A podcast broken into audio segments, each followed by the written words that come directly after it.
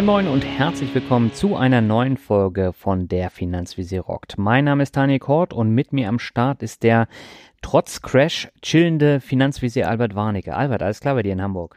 Ja, Mensch. Hallo Daniel, hier ist alles super. Du hörst dich ja richtig gut an, mein Lieber. Was ist passiert?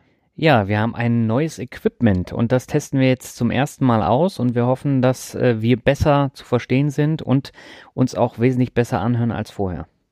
Ja, in dem Zusammenhang danken wir ganz doll dem Jens, Mensch, weil, wie soll ich sagen, das ist der Mann im Hintergrund, der uns da beraten hat. Der macht ja für dich, glaube ich, auch das Mastering, ne?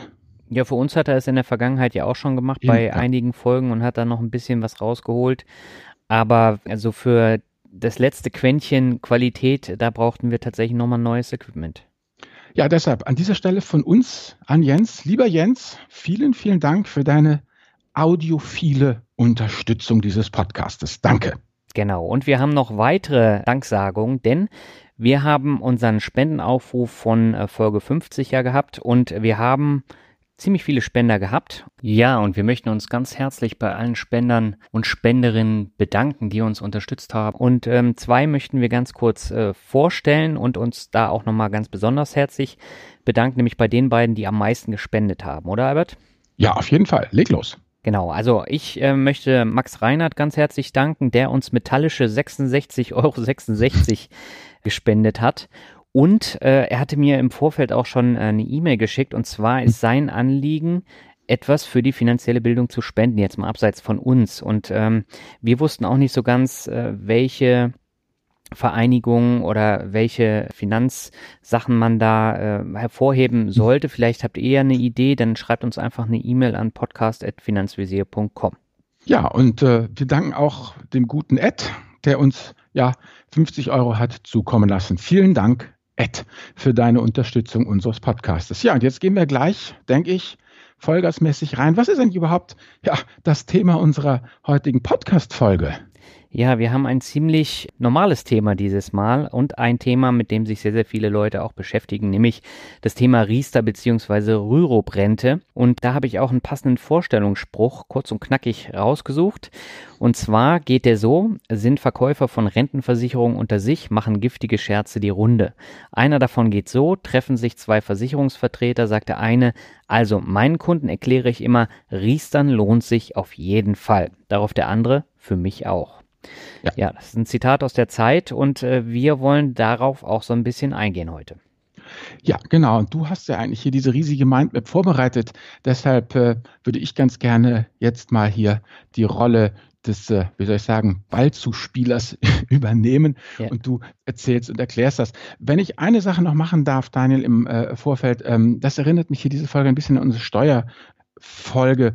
Ähm, wir werden jetzt wirklich versuchen, das hier vernünftig aufzudröseln, aber was ich schon mal als Quintessenz nach vorne ziehen kann, genau wie bei der Steuerfolge. Es ist ein komplexes Thema und der Podcast ist jetzt vielleicht nicht unbedingt das Tip-Top-Medium, um hier wirklich die letzten Verästelungen noch zu durchleuchten. Also wir möchten gerne einfach dir strukturell nahebringen, was ist die Riester-Rente, für wen ist Riester geeignet, für wen ist Riester nicht geeignet und solche Sachen und verzichten da auf konkrete Berechnungsbeispiele, denke ich mal. Ja, deshalb gleich hier Aufschlag Daniel, was ist eigentlich die Riester-Rente?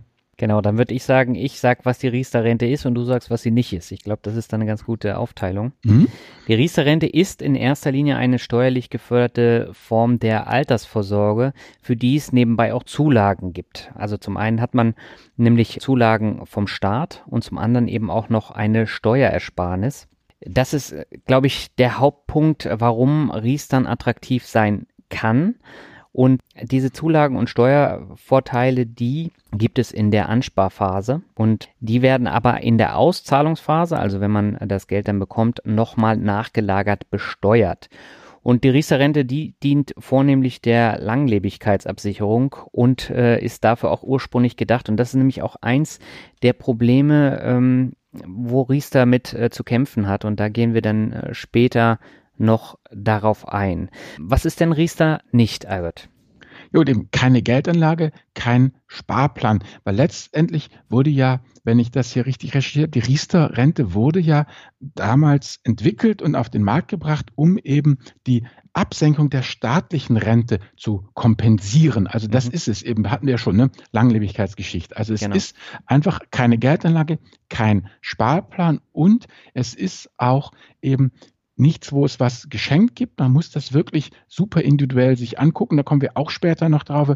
Und wenn ich immer so pauschal sage, auf die Antwort, ich möchte Geld am Aktienmarkt platzieren, dann sage ich ja immer, mit einem breit diversifizierten ETF-Depot kannst du nichts falsch machen. Und sowas mhm. Pauschales gibt es bei Riester eben nicht. Ja? Man kann nicht sagen, sie ist geeignet oder sie ist ungeeignet. Die Frage, ob sich die Riester-Rente lohnt, ist immer ja letztendlich aus dem Bermuda-Dreieck derzeitige Fördersituation.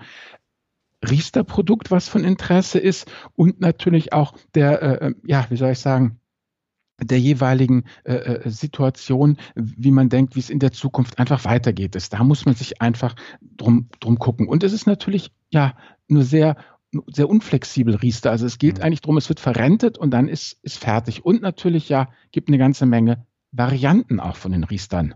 Äh, ja, das ist ein richtig kleines, wie soll ich sagen, Rudel, was wir hier haben. Magst du das vielleicht mal übernehmen? Du meinst jetzt wahrscheinlich, welche Idealtypen es für die Riester-Rente gibt. Na genau, welche Riester-Rente für wen und halt welche verschiedenen Riester-Varianten es gibt. Es, es, gibt ja ganz viele verschiedene Arten, wie man eben riestern kann. Ja, also es gibt äh, die Möglichkeit, dass man den ganz normalen Riester-Vertrag hat, der dann äh, hm. gefördert wird. Darüber hinaus gibt es auch noch den Wohnriester. Das ist, glaube ich, auch eine Geschichte, die in der Vergangenheit sehr beliebt war und die äh, die Zahl liegt hier ungefähr bei, bei 1,7 Millionen, die Wohnriester abgeschlossen haben. Und insgesamt gibt es 16,5 Millionen Riester-Verträge. Muss man sich mal vorstellen. Das ist ja schon eine ziemlich große Menge. Ja, genau, genau. Und ähm, wenn man das mal so ein bisschen aufdröselt, ich glaube, das ist äh, eigentlich auch mal ganz wichtig, da die Zahlen zu kennen. Also es gibt zum einen die Versicherungsverträge. Mhm. Versicherungsverträge, das sind immer Riester-Renten in so einem Versicherungsmantel. Das sind natürlich auch immer Sachen, die einem im Bankberatungsgespräch dann verkauft werden. Dann gibt es sogenannte Banksparverträge, die ähnlich sind. Äh, dann gibt es Investmentfondsverträge, das heißt, da wird dann ähm, das Geld in einen Investmentfonds gesteckt, meistens in aktiv gemanagte. Und dann eben äh, das schon erwähnte äh, Wohnriester beziehungsweise die Eigenheimrente.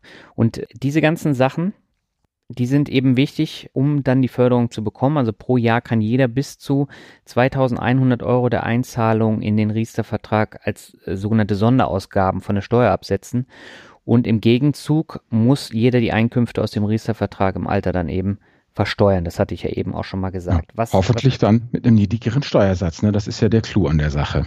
Genau. Und ähm, ich glaube, der, der wichtigste Punkt, bevor wir jetzt auf so ein paar Eigenheiten hm. eingehen, ist die Förderung für Kinder. Und äh, das ist natürlich dann auch, glaube ich, ein ziemlich hm. entscheidender Punkt, denn äh, die volle persönliche Zulage, die beträgt 154 Euro im Jahr. Das ist noch überschaubar, aber für jedes Kind gibt es jährlich bis zu 300 Euro. Das heißt 185 Euro für jedes Kind, das vor 2008 geboren wurde und 300 Euro für jüngere Kinder. Und das ist dann eine, eine Extraprämie. Mhm. Und in diesem Jahr soll sich die Zulage von 154 Euro auf 175 Euro erhöhen. Das ist aber, glaube ich, noch nicht so ganz durch. Okay, interessant. Wollen wir noch mal ganz kurz darauf aufgehen, ja, wer, äh, äh ja, sozusagen, welche Idealtypen für die Riester-Rente es gibt? Genau, ich glaube, das ist auch noch ein wichtiger Punkt. Ja. Also nehmen wir an, wir haben den gut verdienten Single. Und beim gut verdienten Single, worauf sollte der achten? Nun, der sollte natürlich auf die steuerliche Förderung achten. Die schlägt bei ihm zu Buche. Jetzt mhm. haben wir gut verdienende Paare. Auch bei gut verdienenden Paaren ist es genau letztendlich auch dieses Thema. Da geht es eigentlich immer um die steuere, steuerliche äh, äh, Förderung. So, mhm. dann haben wir eben, wie du gerade schon sagst, Familie mit Kind. Partner mit durchschnittlichen Einkommen, der andere Partner ist dann sogenannt mittelbar zulagenberechtigt. Das ist eine Konstellation, wo eben der Zulageneffekt, ne, was du eben schon sagtest, die mhm. ähm, 154 bzw. 175 Euro äh, pro Kind oder diese 300 Euro sogar. Und dann haben wir die älteren Sparer kurz vor Rentenbeginn. Denn äh, bei älteren Sparern ist die Förderung in beiden Seiten interessant, egal ob äh, ja die Zulagen abgegriffen werden oder eben die Steuerverschiebung ins Rentenalter. Das liegt eben einfach daran, dass die äh, Förderung äh, prozentual geteilt wird und dann durch die verbleibenden Jahre bis Rentenbeginn eine attraktive Überrendite generiert. Also das muss man einfach, man muss einfach, das hatten wir ja schon vorher, genau dieses Thema Komplexität, man muss einfach gucken, wer bin ich, ja, und dann muss man den entsprechenden Baum eben ablaufen. Was ist meine Fördersituation und dann welches, was will ich überhaupt erreichen und welches Produkt passt dann eben zu zu mir. Mhm, genau. Ähm, was ich vielleicht noch äh, einschieben möchte, mh, hm, wenn man sich jetzt so die Zahlen anguckt, wie die Verträge abgeschlossen wurden, mhm. dann sieht man ähm, von 2001 bis 2017 drittes Quartal, ähm, dass es ganz steil nach oben ging bis 2014, 2015 und seitdem stagniert bzw. geht 2017 auch leicht wieder zurück. Ich tippe mal drauf, dass das damit zusammenhängt, dass äh, viele Leute das dann in die eigenen Hände nehmen. Ja. Das würde ich jetzt daraus äh, schließen.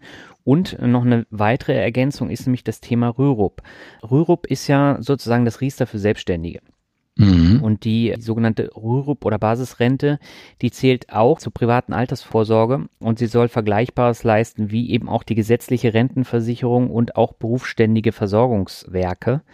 Und benannt wurde diese nach Bert äh, Rürup, dem ehemaligen Wirtschaftsweisen und Wirtschaftswissenschaftler und SPD-Politiker. Und die Rürup-Rente, die ist sehr unbeliebt und wurde bisher nur rund zwei Millionen Mal abgeschlossen. Und im Vergleich zu Riester ist es ja gar nichts. Hängt auf der einen Seite natürlich damit zusammen, dass das Thema Selbstständigkeit in Deutschland nicht so angesagt ist. Also es gibt äh, verhältnismäßig hm. wenige Selbstständige, wenn man das jetzt mit anderen Ländern vergleicht und äh, sie eignet sich für Selbstständige, die gut verdienen und eine private, aber staatlich geförderte Vorsorge wünschen, statt eben einer freiwilligen Mitgliedschaft in der gesetzlichen Rentenversicherung. Ja, und was man auch sagen muss, ganz kurz ja. noch eingreifen, die berufsständischen Werke darfst du ja nicht vergessen. Ja. Also ich meine, zum Beispiel Journalisten haben ja ihre Presseversorgung, die Juristen haben ja auch was, die Ärzte haben ja auch was. Und das sind ja diese, diese, diese berufsständischen Kassen, die, mhm. die ja eigentlich auch immer ziemlich gute Renditen eben äh, liefern. Und da einfach, da hat man dann ja schon auch was. Denn wie gesagt, das ist es ja eben, müssen wir, glaube ich, auch nochmal ganz klar sagen, ist mir auch erstmal während der Recherchen hier zu diesem Podcast so richtig klar geworden, Rürup und Riester sind ja keine allein, also diese waren ja auch nie dafür gedacht, ja, alleine zu laufen. Das sind ja immer nur Ergänzungen, Zusätze, Aufwüchse zusätzlich zur gesetzlichen Rente, jedenfalls bei, bei, ähm, bei Riester eben oder eben zusätzlich mhm. zu der äh, äh, berufsständischen Versorgung beim, beim Rürup, dass man einfach noch was dazu kriegt. Also es ist, es ist nicht, dass man sagt, ich mache Riester oder ich mache Rürup und dann bin ich raus aus der Nummer. Also mhm. das, das war nie, nie die Sache. Also von daher, du hast ja das Rürup, ich denke, wollen wir eigentlich in diesem Podcast jetzt noch ähm, Rürup groß vorstellen? Oder weil du ja sagst, zwei Millionen, dann können wir uns ja eigentlich auf Riester konzentrieren, oder was meinst du? Ja, das würde ich auch sagen. Aber Rürup hm. hat nochmal so ein paar Besonderheiten, aber ich glaube, mit Riester haben wir schon äh, genug Punkte zu besprechen hm. und einiges gilt eben auch für Rürup. Ja, gut, genau. es ist halt eben ne, eine Basisrente der Rürup, die nicht gekündigt nur dauerhaft beitragsfrei gestellt werden kann. Es geht eigentlich einmal eingezahlt, kriegst du deine Kohle nur noch Verrentung raus. Es sei denn, du bist irgendwie so mini gewesen, dass du irgendwie dich dann abfinden lässt mit dieser Kleinstbetragsrente, so nach dem Motto, ne, um die 6000 Euro dann so hier lässt sich dann auszahlen, dann bist du den Rürup wieder los. Aber ansonsten kriegst du das Geld wirklich nur als Verrentung raus. Ja, genau. Dann lass uns doch mal so ein bisschen ins Detail gehen. Ähm, wir haben hier einen Ast, wann man am besten riestern kann. Den hattest du erstellt. Vielleicht magst du auch ein bisschen dazu was sagen.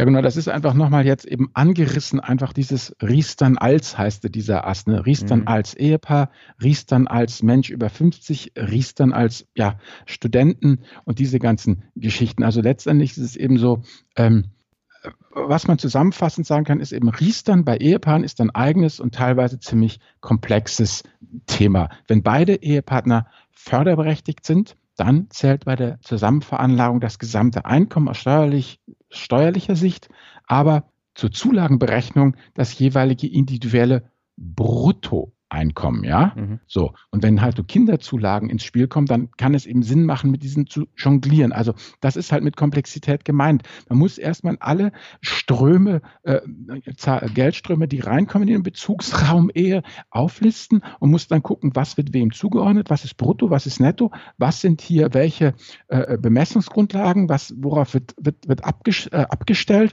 Und dann muss man halt eben versuchen, entweder ne, das Brutto nach oben zu pushen oder das mhm. Brutto zu drücken, je nachdem, nachdem, wie es halt besser ist. Grundsätzlich ist es so, erstmal, die Kinder, Kinderzulagen werden immer erst der Mutter zugeordnet, ja, aber es kann eben auch sein, äh, man, man kann die Zulagen auch dem Vater zuschlagen. Muss man halt rechnen. Ne? Mhm. Und äh, da geht das halt hin. Und wenn bei einer Scheidung ist es halt so, ähm, bei getrennt lebenden Eltern bekommt der die Kinderzulagen, der als erster im Kalenderjahr Kindergeld bekommen hat. So ist es halt, so steht es im Gesetzpunkt. Also auch hier eben die Ansage, wenn du mit deinem Ehepartner eben hier als Hörer und Hörerin riestern möchtest, dann müsst ihr euch eben zusammensetzen und gucken, wie ihr das hinkriegt. Ja? Riestern über 50 ist große Frage. Riestern über 50 ist das überhaupt sinnvoll? Ja, mhm. denn ähm, klar, ich meine, das ist halt äh, eine Sache, äh, äh, die man eigentlich angucken müsste. Wenn man halt nur noch ein paar Jahre zum Rentenbeginn hat, dann profitiert man grundsätzlich erstmal stärker von der Riester-Förderung als ein junger Sparer. Ja? Mhm. Denn die Rentenfreibeträge sind vermutlich höher. Das macht sich zusätzlich ebenfalls, ebenfalls vorteilhaft bemerkbar. Ja? Und ähm, auch da muss man ganz genau gucken. Also das kann durchaus sehr sinnvoll sein, aber auch hier eben die individuelle Situation genau angucken, was man da rausholen kann und eben das richtige äh, Produkt finden. Also wenn man halt sowas macht, äh, ja, wie soll ich sagen, sieben Jahre mit 100 Euro im Monat riestern, die ganze Förderung mitnehmen, ja, und dann das gesammelte Geld auf einen Schlag eben abrufen. Ist natürlich interessant, äh, wenn man sagt, okay, ich habe hier wirklich eine, ich kann so ein bisschen Steuerarbitrage machen. Ne? Also mhm. ich sage einfach, in der Verrentung habe ich einen sehr geringen Steuersatz und als ich noch im Erwerbsleben stand, hatte ich einen ziemlich hohen Steuersatz, dann kann das sehr sinnvoll sein, ja. Und dann muss man halt gucken, dass man irgendwie das mit dem Riester Banksparplan halt ähm, durchzieht, sowas. Also das ist immer so diese Nacht, da muss man sich mal hinsetzen, ein bisschen kreativ sein ähm, egal jetzt, ob man jetzt eben ähm, einfach als Ehepaar, als Single oder als älterer Herr oder Dame da riestert und sich, sich überlegen, wo will ich eigentlich hin, was, wie kann ich, also letztendlich geht es einfach darum, man muss den Riester-Prozess verstehen und muss dann dieses Reverse Engineering machen und muss dann gucken, wie kann man den Prozess am intelligentesten aushebeln. Also mhm. darauf läuft es ja letztendlich hinaus, genau. Und dann noch eine Geschichte, Riestern für Studenten für junge Leute, da muss man ganz ehrlich sagen, der typische Stand ist eigentlich nicht förderberechtigt und sollte von dieser Altersvorsorge meiner Meinung nach generell die Finger lassen. Da muss ich einfach jetzt hier auf Kompagnon Daniel verweisen, der immer sagt, Humankapital, Freunde, Humankapital, das ist erstmal das, das Wichtigste. Ja, also äh, wenn ein Student eine Riester-Rente abschließt, dann ist das offen gesagt in den meisten Fällen doch eher dem Charme und den Überredungskünsten äh, ja, gewisser Berater geschuldet und weniger der wirklich sinnvollen, äh, sinnvoll hier, hier, hier was abzuschließen. Da würde ich sagen, Finger weg davon. Ja, das war unser Ast äh, Riestern als. Mhm. Aber da hake ich jetzt gleich nochmal ein, Gerne. weil ähm, als ich mein Studium beendet hatte, war mein erster Weg ja gleich in die Bankfiliale. Und das ja. Erste, was mir der Bankberater andrehen wollte, war eben ein Riester-Vertrag. Da hat er als erstes drauf gepocht und ich hatte von Anfang an damit schon ein Problem, weil es ja überhaupt keine Flexibilität bietet. Also wenn ich Riester ja. einmal abgeschlossen habe, kann ich es zwar stilllegen, aber viel mehr kann ich damit auch gar nicht machen. Und äh, ich habe mich ja dann für die private Rennversicherung entschieden, die zwar äh, auch ordentlich teuer war, ich meine, die Gebühren, äh, da kommen wir gleich nochmal drauf, aber ich bin dann ein bisschen flexibler, weil ich nach zwölf Jahren sagen kann, äh, ich möchte das Ding jetzt nicht mehr haben oder äh, ich behalte es doch. Also ja, das bleibt mir dann offen. Die Entscheidung kann mhm. ich aber bei Riester nicht so richtig treffen. Von daher ist das Thema Riester in der Bank und in der Bankberatung immer ganz, ganz oben auf der Liste. Äh, und da schauen sich die Leute dann eben an, was dann auch so ein bisschen lukrativer ist, äh, wenn man es verkauft. Ja, ich meine, auf der einen Seite, es hat ja, Riester hat, sag mal, zwei Riesenvorteile, ja, ja. wenn man das aus Banksicht betrachtet. Das eine ist eben, ähm, dass es äh, wie nennt man das hier, eine tolle Provision bringt. Und das mhm. andere ist ja noch viel wichtiger, ja, dass es mir den Arsch rettet. Ich meine, wir leben in den Zeiten von MIFID 2, ja, wo du Geeignetheitsprüfungen, alles Mögliche durchführen musst. Aber mhm. wenn du einem Kunden ein, ein Riester-Produkt verkaufst, dann wird dir niemand nachher von der Compliance auf die Finger klopfen und sagen, du hast mir irgendein Zockerzeug verkauft. Also das ist einfach für dich als, als Verkäufer auch absolut die sichere Bank, Bausparvertrag, Riester-Geschichten zu verkaufen, weil es eben da diesen ganzen Compliance-Stress nicht gibt. Die Dinge gelten halt als sicher und damit läuft es einfach. Also würde ich ja auch machen, weißt du, wenn ich irgendwo was schöne Provision kriege und keine Angst haben muss, dass mir die BaFin aufs Dach steigt, ja, dann verkaufe ich doch das. Ja, und vor allen Dingen, wenn die Leute eben nicht wissen, was es dann mit den Gebühren im Hintergrund dann auf sich ja, hat. Ja, ja, ganz stimmt. Ja. Aber lass uns doch erstmal auf die Vorteile von Riester nochmal konkret eingehen genau. und für wen es sich dann auch lohnt. Ähm, ich würde sagen, Zuschuss vom Staat und die Steuerersparnis äh, durch die Absetzbarkeit, das sind natürlich die riesengroßen Vorteile äh, von der Riester-Rente. Mhm. Und man hat natürlich hier, ähnlich wie bei einer Immobilie auch, ein sogenanntes Zwangssparen. Das heißt, ich zahle jeden Monat etwas ein, ich bekomme am Ende des Jahres eine Zulage, ähm, ich habe eine Steuerersparnis, die ich übrigens mit meiner privaten Rentenversicherung nicht habe. Also die kann mhm. ich nicht von der Steuer absetzen. Das mhm. ist da auch ein Nachteil. Aber das führt am Ende der Spartage sozusagen auch zu einem Vermögen im Alter. Und was ich noch wichtig finde, gerade in so ja, unsicheren äh, Zeiten, wo man eben nicht weiß, welche Branchen jetzt in den nächsten Jahrzehnten hops gehen. Ähm, Sicherung bei Arbeitslosigkeit oder Hartz IV, weil es fändungssicher ist. Also wenn ich jetzt einen normalen ETF-Sparplan habe, dann ähm, kann das äh, Amt mir dann eben auch mhm. sagen, ich muss mein erspartes Vermögen aufbrauchen, sonst bekomme ich kein Hartz IV. Ich ja. denke, das ist auch ein wichtiger Punkt, äh, dass es dann eben wirklich fändungssicher ist. Ne? Ja klar, gut. Es ist also mit anderen Worten der der Riester ist eben äh, steuerlich und rechtlich privilegiert und es gibt noch äh, Zulagen. Genau.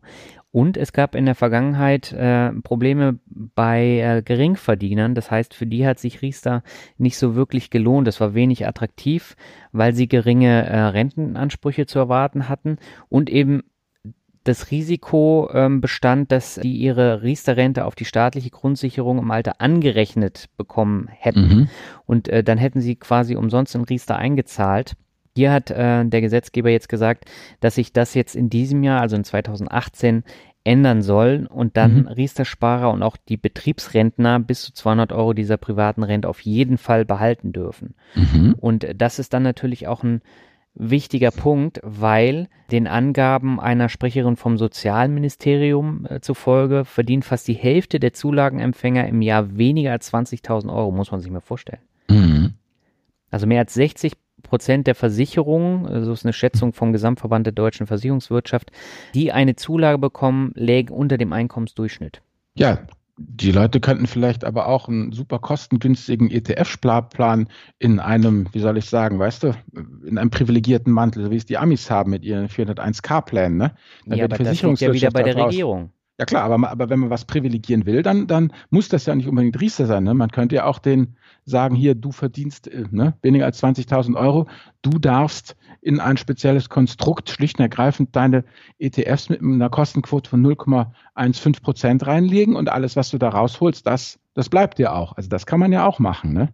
Ich finde es ja schon mal gut, dass es so ist, aber dann können sie ruhig noch weiter drehen. Äh, da bin ich ganz bei dir und ich glaube, sie müssen auch weiter drehen, weil dieses Prinzip, äh, was, äh, was in äh, den USA davor herrscht, ich finde das auf der einen Seite natürlich sehr, sehr gut, weil es viele Möglichkeiten mhm. auch bietet. Auf der anderen Seite haben die natürlich viele andere Probleme, die wir hierzulande nicht haben. Und ähm, ja. da hinkt dann der Vergleich so ein bisschen. Aber diese 401k-Dinger, die, also bei Yahoo damals, wir haben ja auch amerikanische Kollegen, ne, mhm. da eben kennengelernt und uns unterhalten, die waren alle, die haben da ihre 401k-Dinger vollgestopft, was nur ging. Also das war einfach, einfach cool, weil da haben sie das alles reingepackt. Das waren diese Tax-Sheltered Accounts, also praktisch ne, steuerfrei. Mhm. Und erst im Alter, ja, da kamst du dann halt dran. Und dann kannst du überlegen, wenn irgendwas 30 Jahre lang ohne Steuer vor sich hinwächst, was da mhm. rauskommt. Ja. Also da kannst du gerne eine Besteuerung dann im Alter hinnehmen, weil es hat sich bis dahin ja vermehrt wie die sprichwörtlichen Kanickel. Ja, aber das wäre halt wirklich auch eine, eine ja. Sache für Deutschland. Ja. Das Problem ist nur, die Versicherer würden davon nicht profitieren. Ja, genau. So, und wer, wer sind die häufigsten Lobbyisten im Bundestag? Ja, klar. Ja. Das wird auch die neue alte GroKo nicht ändern, da hast du nein, recht. Nein, definitiv nicht. Also ähm, da muss dann tatsächlich ein politischer Wandel auch äh, stattfinden mhm. und äh, die nächsten vier Jahre wird das eben nicht der Fall sein. Nee. Ja. Also weiter, Riestern. Was hast du denn da? Was sind denn die Renditen jetzt? Die taugen ja alle nichts. Hast du da mal ein paar Zahlen mitgebracht? Naja, ich habe jetzt äh, hier Zahlen gefunden ja. aus dem Finanztest und mhm. ähm, da war die Rede von je nach Einkommen und Familiensituation können Sparer allein durch die staatlichen Zulagen zwischen 0,4 Prozent und 8,5 Prozent Rendite im Jahr bekommen. Und das gilt unabhängig vom Anbieter, wo ich jetzt diesen Riester-Vertrag abschließe.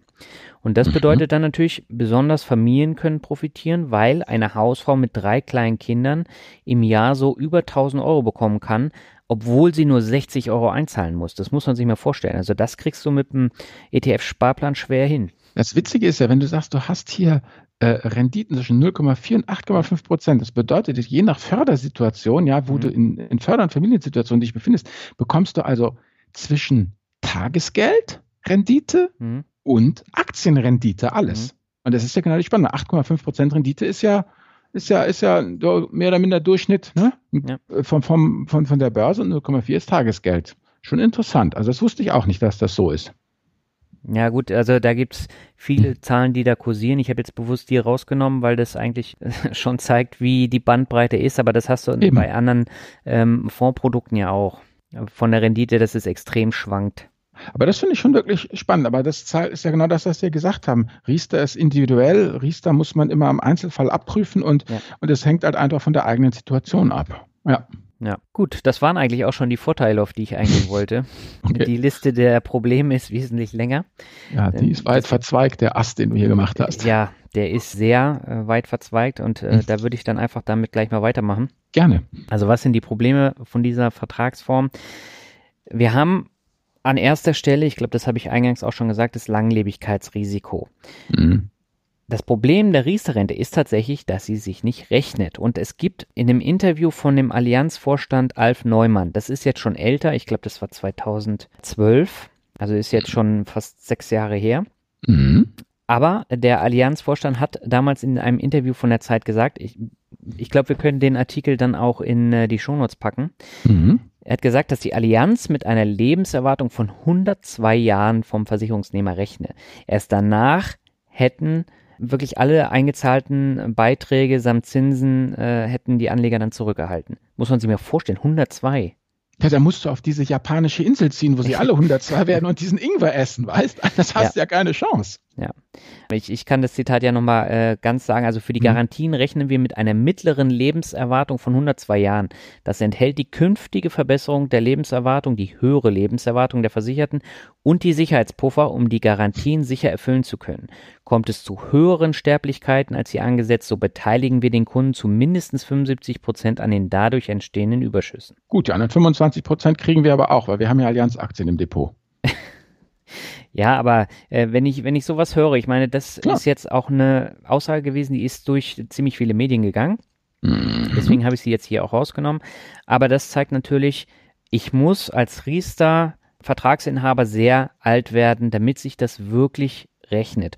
Und bei einer durchschnittlichen Lebenserwartung von 81,1 Jahren rechnet sich ein Riester-Vertrag natürlich sehr gut, Allerdings auch nur für die Versicherung dann.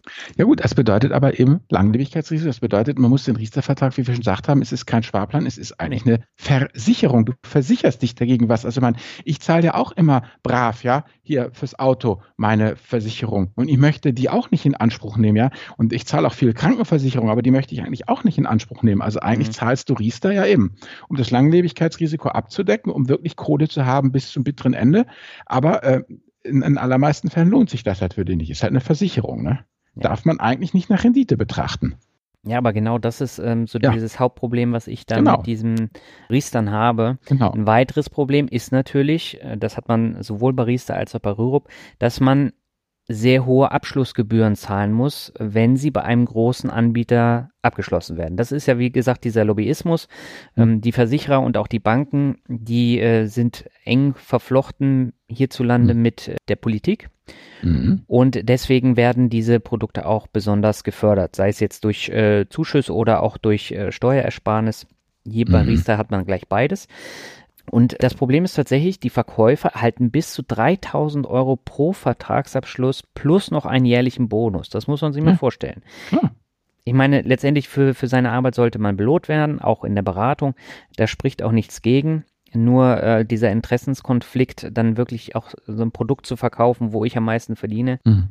Hat denn der Riester überhaupt einen Riester-Vertrag abgeschlossen? Nein, er hat keinen Riester-Vertrag abgeschlossen. Und das Schlimme ist, er saß bis Ende 2012 im Aufsichtsrat von Union Investment. Das ist die Investmentgesellschaft der DZ Bank und Teil der genossenschaftlichen Volks- und Raiffeisenbanken. Mhm. Was verkaufen die? Unter anderem Riester, ne? Ja. Genau das. Und äh, da hat er in einem Interview auch gesagt, dass er das nicht selber abgeschlossen hat.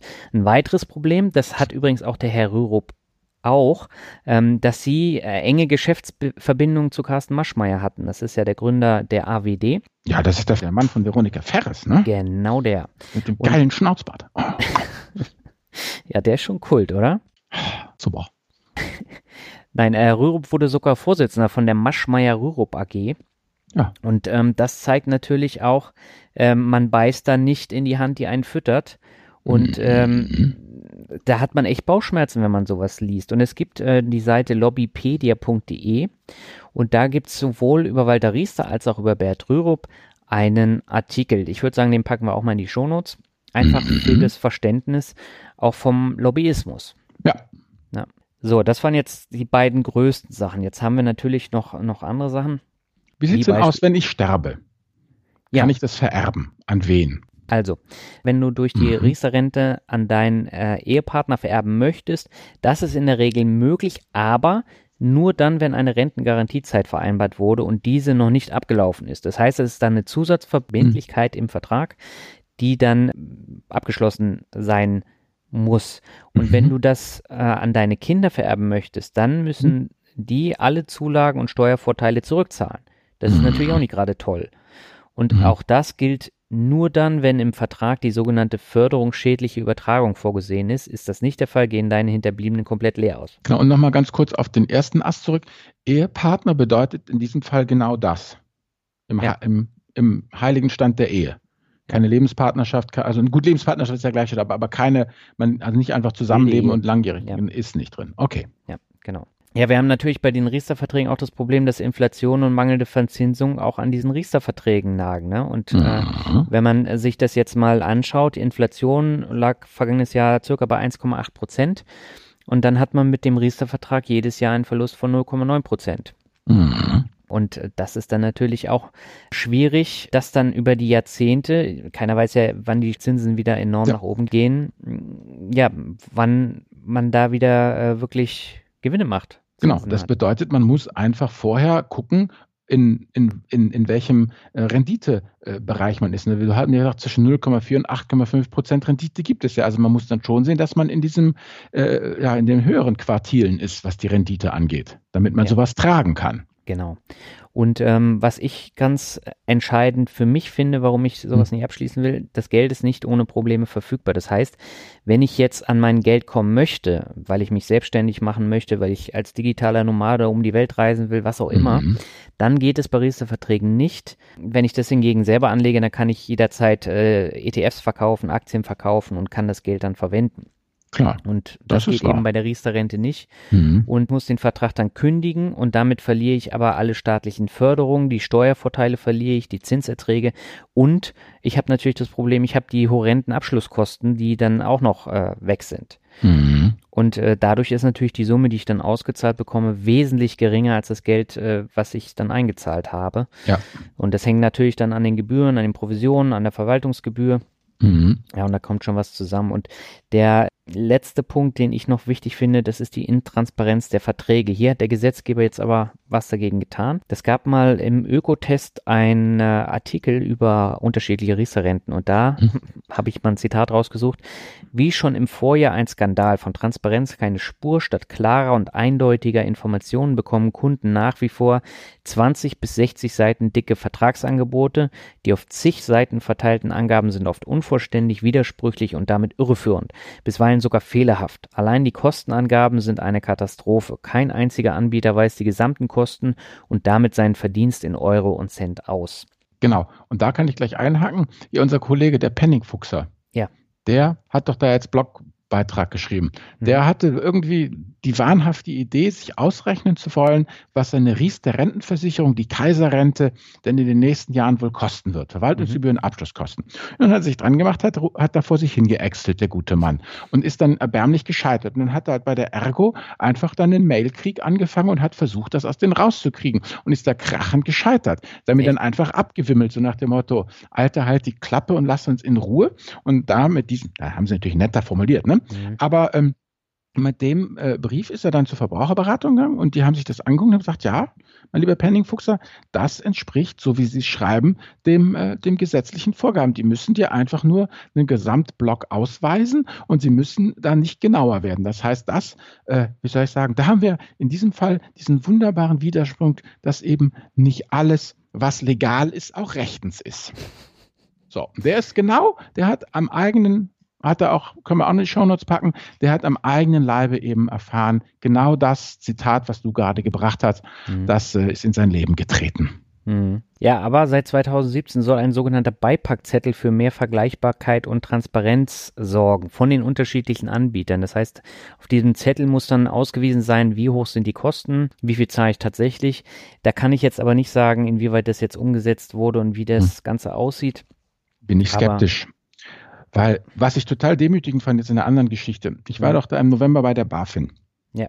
Und dann ähm, bin ich angekommen und dann hatten die eine vorherige Veranstaltung laufen und da hatte die BaFin auch so Publikationen einfach ausgelegt. So, ne? Dann habe ich mir eine geschnappt und so. Und da ging es auch darum, um das Thema, wie jetzt, ähm, ganz anderes Thema, keine Versicherung, äh, äh, Gewinne von Fonds aufzulisten sind, ja. Mhm. Und das war, das fand ich vollkommen demütigend. Das heißt, da haben die Juristen in Brüssel, den Banken, vorgeschrieben bis in die Farbgebung, bis in die Strichdicke, wie diese Grafiken auszusehen haben. Das heißt, wenn dieser Beipackzettel nicht wirklich vollkommen, also also wenn, wenn, wenn die Gesetzgebung in diesem Beipackzettel die Versicherung nicht wie kleine unmündige Kinder behandelt, denen man alles vorgibt, und zwar bis zum letzten Strich, dann mhm. ist das Beipackzettel sein, sein Geld nicht wert. Also ich fand das schon irgendwie entsetzlich, da in diesem Kasten äh, zu, zu lesen, äh, dass letztendlich die BaFin und der Regulierer den Banken das bis auf die Strichdicke einer Grafik vorgeben muss, weil sonst mhm. sofort wieder äh, getrickst und betrogen wird. Also das finde ich wirklich ziemlich, ziemlich, also ich, ich frage mich auch, also was das für ein Berufsstand ist, ist doch demütigend. Man stell dir mal vor, du würdest deine Arbeit von irgendwelchen Juristen bis ins Detail vorgeschrieben kriegen und zwar einfach aus dem Grund, weil wenn man das nicht machen würde, dann würde es sofort Amok laufen. Also das mhm. ist doch irgendwie, na, ich weiß nicht, ich finde das ziemlich erbärmlich. Nicht schön, wirklich nicht, nicht schön. schön. Nee. Wir haben natürlich dann noch das Problem, dass Riester bei der Auszahlung besteuert wird. Das heißt, wir haben die Steuervorteile, die wir während der Ansparphase haben, die haben wir dann ausgenutzt. Wir nutzen effektiv den Zinseszins, aber am Ende muss ich dann trotzdem Steuern nochmal draufzahlen. Also ja gut, letztendlich klar ist es ja eine Wette, wie du sagst, darauf, dass man im, im, äh, im Alter einfach nicht viel geringere Steuerlast hat. Hm, das ist es, in der Tat. So, jetzt äh, gibt es aber die Möglichkeit, dass man günstigere Alternativen abschließt. Und ja. da haben sich in den vergangenen Jahren ein paar Anbieter dran gemacht, um ein paar von diesen Nachteilen, die man hat mit Riester, ähm, die so ein bisschen aufzufangen. Und ähm, ich finde, die machen das auch gar nicht schlecht. Du hast in deinem Blog ja auch diverse äh, Artikel und Kommentare dazu gehabt. Lass uns doch darüber nochmal kurz äh, sprechen. Mhm. Ja, einmal Fairriester. Mhm. Fairriester arbeitet mit der Suto Bank zusammen und äh, so ganz habe ich jetzt nicht rausgefunden, was das für ein Konstrukt dahinter ist. Es ist kein reiner äh, ETF jetzt, aber das ist auch irgendwie so eine mhm. Mischung aus Fonds und Indexfonds. Auch äh, von den Kosten ist es günstig, aber nicht so günstig wie jetzt die Vanguard ETFs. Okay, gut. Also mit anderen Worten, die machen, also die sind günstiger, weil sie halt einfach eben günstigere Investitionsvehikel einsetzen. Ja, und die oder? haben nicht diesen äh, Apparat, den sie bezahlen müssen, wie jetzt so eine große Versicherung, ne? Genau, aber diese grundsätzlichen Nachteile wie nicht vererbbar, Langlebigkeitsrisiko, Geld nicht ohne Probleme verfügbar, ähm, das haben die ja auch, oder? Weil das sind ja praktisch diese, diese, diese strukturtypischen Riester-Probleme, die können die auch nicht lösen, korrekt? Oder, oder komme ich da besser an mein Geld ran und, und kann ich es besser vererben oder, oder Ja, also laut, laut der Eigenwerbung ist man hm. bei Fair hm. beispielsweise wesentlich flexibler und damit werben die halt auch. Okay. Da müsste man sich aber mal genannt weil für Fair habe ich wenig, äh, wenig Ahnung äh, äh darüber.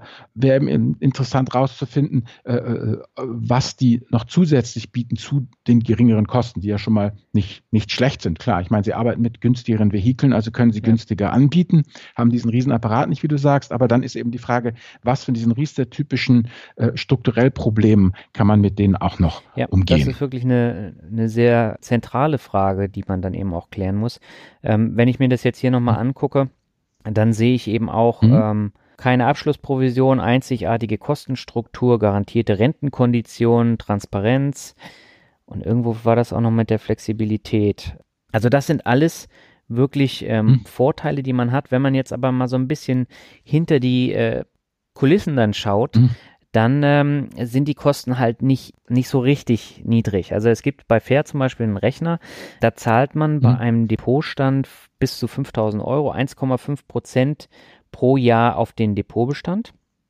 Das ist dann schon mhm. wieder eine mhm. Vorgröße von den Kosten.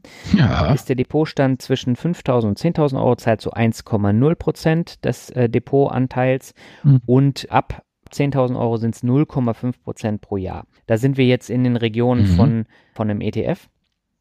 Und dazu ja. kommen aber noch monatliche Kosten in Höhe von 2,25 Euro waren das, glaube ich. Ja, das muss man, das ist ja, das ist wieder scheiße, weil da musst du schon wieder umrechnen, weißt dann, dann hast du ja monatliche Kosten und dann musst du die aber gucken, was das prozentual für, für dich eben äh, äh, bedeutet. Da muss man dann doch mal mal Excel anschmeißen. Ja, und genau das ist nämlich der Punkt. Also da sollte man dann eben auch immer darauf achten. Also insgesamt ist die hm. Kostenquote unter einem Prozent, aber mhm. äh, am Ende des Tages äh, ist es nicht gerade günstig und ich muss mindestens äh, 30 Jahre investieren, um dann tatsächlich äh, diese mhm. äh, Kostenquote dann auch zu haben. Gut, und das ist eben die Frage, will ich das, mache ich das, ist es mir das wert, meine, meine Langlebigkeit eben darüber abzusichern? Ja, das ist äh, tatsächlich dann die, die Frage, aber letztendlich ähm, diese Anbieter geben ja eben die Möglichkeit, dass ich diese ganzen initialen Kosten nicht zahl mhm. zahlen muss aber trotzdem von diesen ganzen äh, Riester-Vorteilen auch profitiere, aber auch natürlich von den Nachteilen dann am Ende. Ja, ja Hauptfazit der Woche. Was haben wir gelernt? Will ich das mal für mich, soll ich anfangen oder willst du anfangen? Ja, fang an. Also letztendlich für mich ist es eben so, auch wir haben ja auch einen Riester-Vertrag, den hat meine Frau mal abgeschlossen, eben auch eben mhm. wie Kinder, wie du ja schon gesagt hast.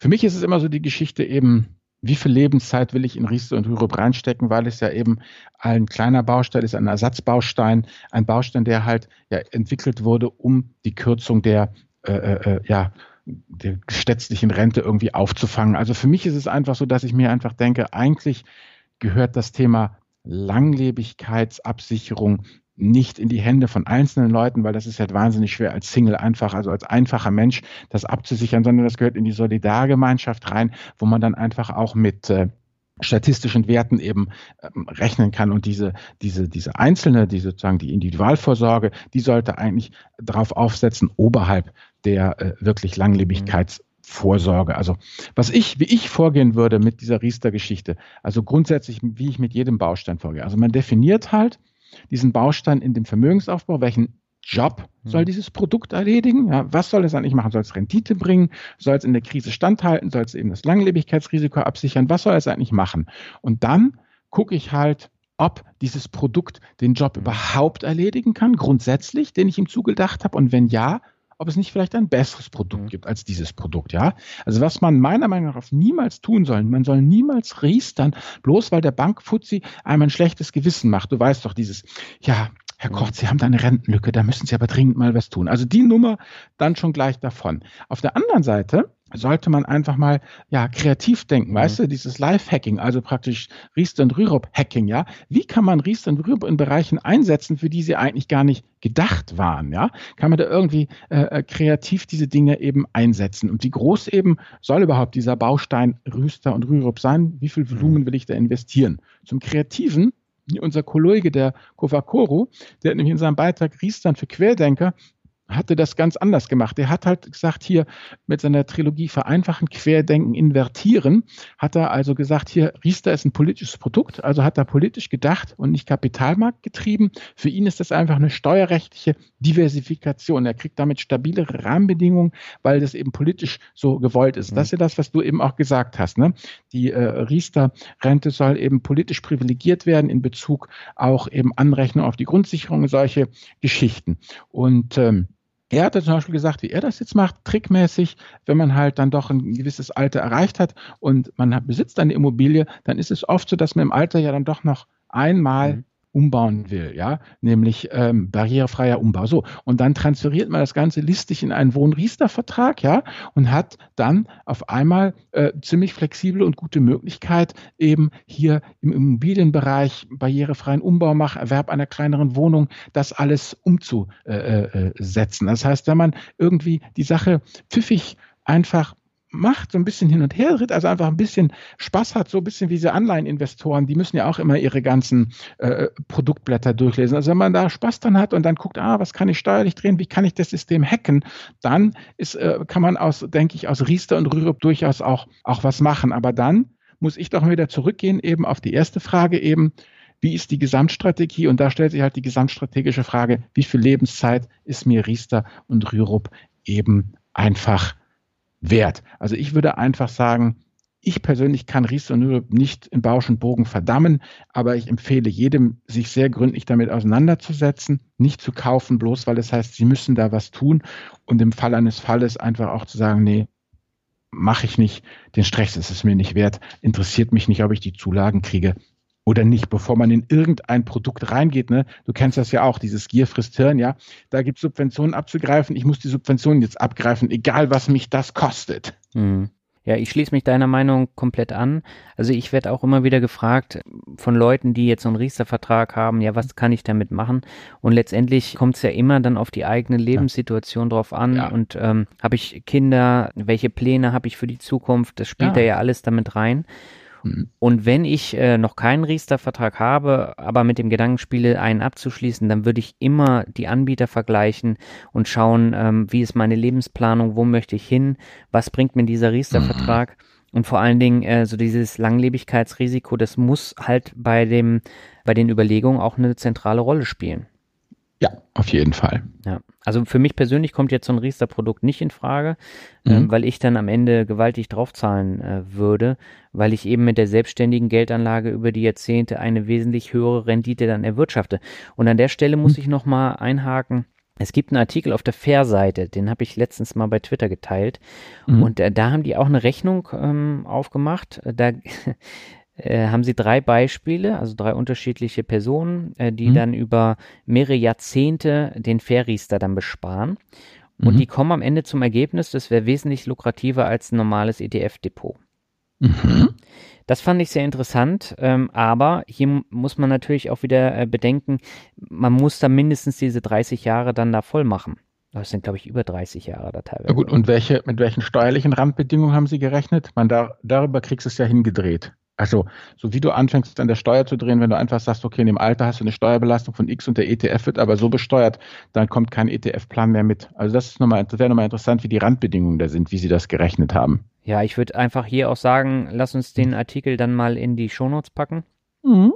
Und äh, da kann jeder dann selber gucken. Mhm. Ich finde es schwierig, da so einen Vergleich äh, zu nehmen, weil letztendlich äh, richtig planen kannst du nicht über 30 oder 40 Jahre. Und nee. äh, ich bin halt mit diesem ETF-Plan auch wesentlich flexibler. Das darf man eben auch nicht vergessen. Genau. Genau, das macht dann auch eine schöne Klammer jetzt um das, was wir in den äh, vergangenen mhm. 45 Minuten dann erzählt haben. Ja, eigentlich sind wir durch, oder? Eigentlich sind wir damit durch und äh, ich hoffe, dass da der ein oder die andere noch etwas mitnehmen konnte, weil das Thema ist halt schon äh, nicht mal eben so in einer Dreiviertelstunde erzählt. Nein, und das wollen wir eigentlich nur, dass ihr das mitnehmt. Achtet drauf, guckt drauf, vergleicht, traut, schaut wem, wie es immer so schön heißt. Ausrufezeichen. Amen. So, ja, dann sage ich schon mal ja. Tschüss. Bis zum nächsten Mal. Ciao. Ciao.